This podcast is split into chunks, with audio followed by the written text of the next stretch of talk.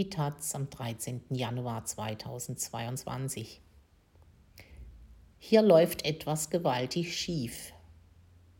Das Gefühl, angestarrt und überwacht zu werden, trifft Kristen Stewart genau in Spencer. Pablo Larraín erzählt in dem biografischen Drama ein Wochenende aus dem Leben von Lady Di von Jenny Zülker. Noch bis Anfang des Jahres konnte man im Londoner Kensington Palast das Brautkleid von Lady Di begutachten. Die Söhne der Princess of Wales, die Prinzen William und Harry, hatten 40 Jahre nach der Hochzeit ihrer 1997 verstorbenen Mutter erstmals zugestimmt, den Traum in Elfenbein, der angeblich samt sämtlicher Perlenschnüre und einer acht Meter langen Schleppe um die zehn Kilo wiegt, in einer Ausstellung der Öffentlichkeit zugänglich zu machen. Wer sie 1981 darin gesehen hatte oder Bilder davon kennt, wird sich erinnern. Diana verlor sich fast in der Robe. Nur in Höhe des goldenen Schnitts dieses glänzenden, taftigen, von Schleiern eingerahmten Sahnebaisers lächelte das junge, scheues Rehgesicht tapfer, mit schiefgelegtem Kopf über züchtig makellosem Dekolleté. Der Rest war ganz spitze, ganz Romantik.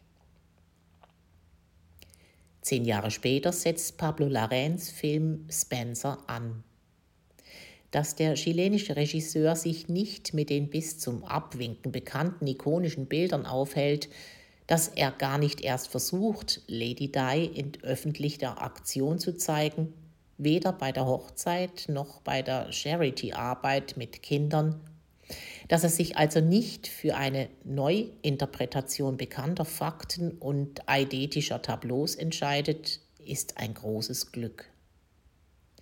Spencer ist im weitesten Sinne zwar ein biografisches Drama, aber gleichzeitig und einer Prinzessin würdig ein Märchen. Eine Fabel aus einer wahren Tragödie liest man zu Beginn des Films. Das Setting mag man kennen.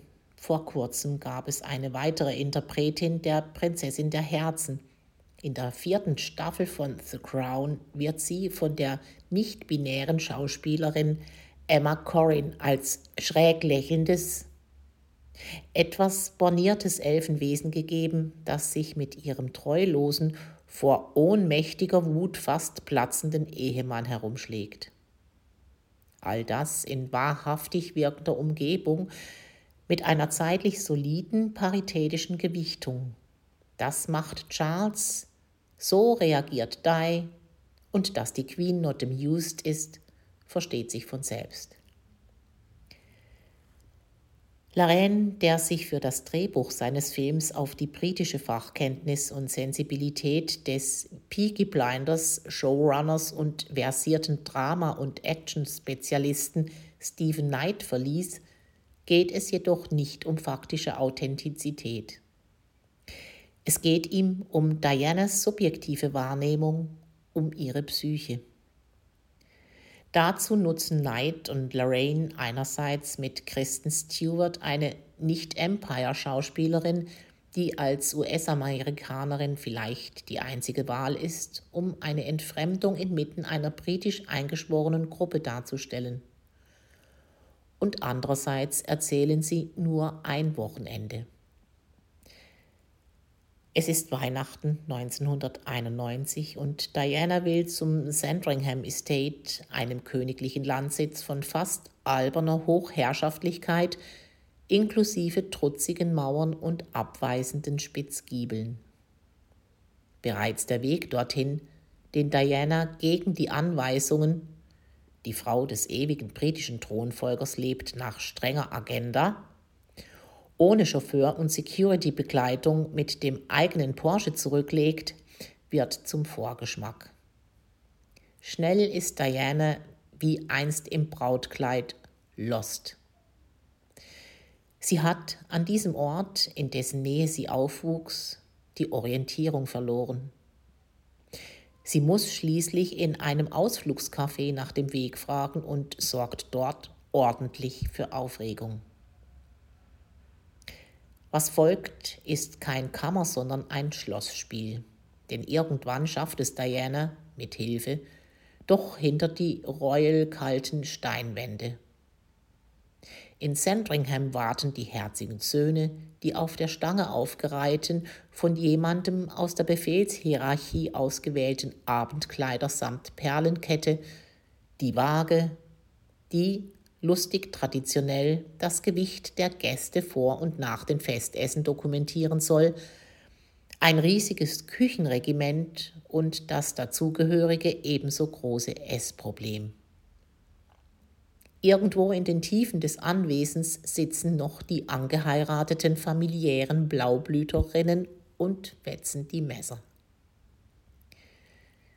Damit beschränken sich Lorraine und Neid bei ihrer Betrachtung eines katastrophalen, mehr oder weniger fiktiven Weihnachtsbesuchs auf ein paar psychologisch interessante Stichpunkte, die zwar auch bekannt sind, die jedoch vermutlich tatsächlich zu Dianas Gefühl des sich Verlierens beitrugen. Den Körper durch Binge-Eating und bulimisches Erbrechen zu fühlen, ihn durch Verkleidung immer wieder neu zu sehen und zu verhüllen, passt zu der Genese einer sich auflösenden, zumindest zum Teil aus Kalkül geschlossenen Ehe. Denn sich herauszuputzen und die Staatsdiners bei öffentlichen Anlässen fehlerfrei über die Bühne zu kriegen, sind die einzigen Dinge, die von der Prinzessin erwartet wurden. Söhne hat sie dem Land schließlich bereits meisterhaft geschenkt. Genau diese Ansprüche nicht zu erfüllen, stattdessen, wie Lorraine erzählt, eine alte, kaputte Jacke des Vaters mitzubringen, die Diana bei ihrer Hinfahrt-Odyssee von einer Vogelscheuche rupfte, dazu das trüffelreiche Festessen ins Klo zu spucken, ist so revolutionär, wie eine Prinzessin nur sein kann. Charles ist das Fremdbestimmungsgefühl nicht neu. Für dein Land musst du deinen Körper dazu bringen, Dinge zu tun, die du hast, sagt er zu seiner Nochfrau in einem der wenigen Dialoge, die Neid den beiden zugesteht. Dieser Satz, gefallen bei einer Aussprache im Billardzimmer, offenbart viel von Charles eigener gequälter Seele. Doch Diana ist nach Lorraines Auffassung bestimmt gequälter. Zu Fantasien von großen Perlen, die sie beim Essen hinunterwirkt, gesellen sich Wahnvorstellungen von einer verzweifelten Schwester im Geiste, der unzählig geköpften Ex-Königin Anne Boleyn. Etwas später treibt Diana allerdings eine Kammerdame mit den Worten Now leave me, I wish to masturbate zum eiligen Rückzug. Nach Ansicht der Filmemacher sitzt tief drinnen im klapprigen, geschundenen Prinzessinnenkörper also auch noch ein bisschen trockener britischer Humor. Sehr detailliert trifft Stewart, die dafür mannigfach für Filmpreise nominiert wurde, als Lady Di dabei Stimme, Sprechweise, Akzent und Körpersprache der Prinzessin. Ihre US-amerikanische Everybody's Twilight Darling Vergangenheit kann sie nonchalant einsetzen. Stewart muss das Gefühl kennen, angestarrt, überwacht zu werden, wenn sie einfach nur ihr Verknalltsein ausleben will. Gleichzeitig gibt sie der Prinzessin einen verwöhnten Trotz, den auch schon andere Diana-Biografien erahnten.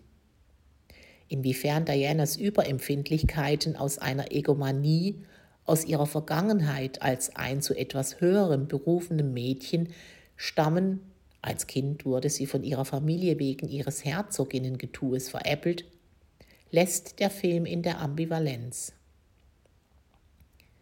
Doch seine Konzentration auf die Essstörung und die Manie sind deutlich. Und Essstörungen sind, neben den vielen Gefahren und dem Unglück, die sie bergen, egomanische Krankheiten. Es geht den Kranken wie allen Süchtigen immer um sich selbst. Auf der Score-Ebene wirkt das Drama manchmal überdeutlich. Der Radiohead-Gitarrist Johnny Greenwood, dessen Filmkompositionen fraglos zu den interessantesten der letzten beiden Jahrzehnte gehören, hat sich für ein aufdringliches Streichquartett entschieden, das mit schrägen Tönen durchsetzt ist und zunehmend schrill etwas zu offensichtlich Dianas psychische Verfassung akzentuiert.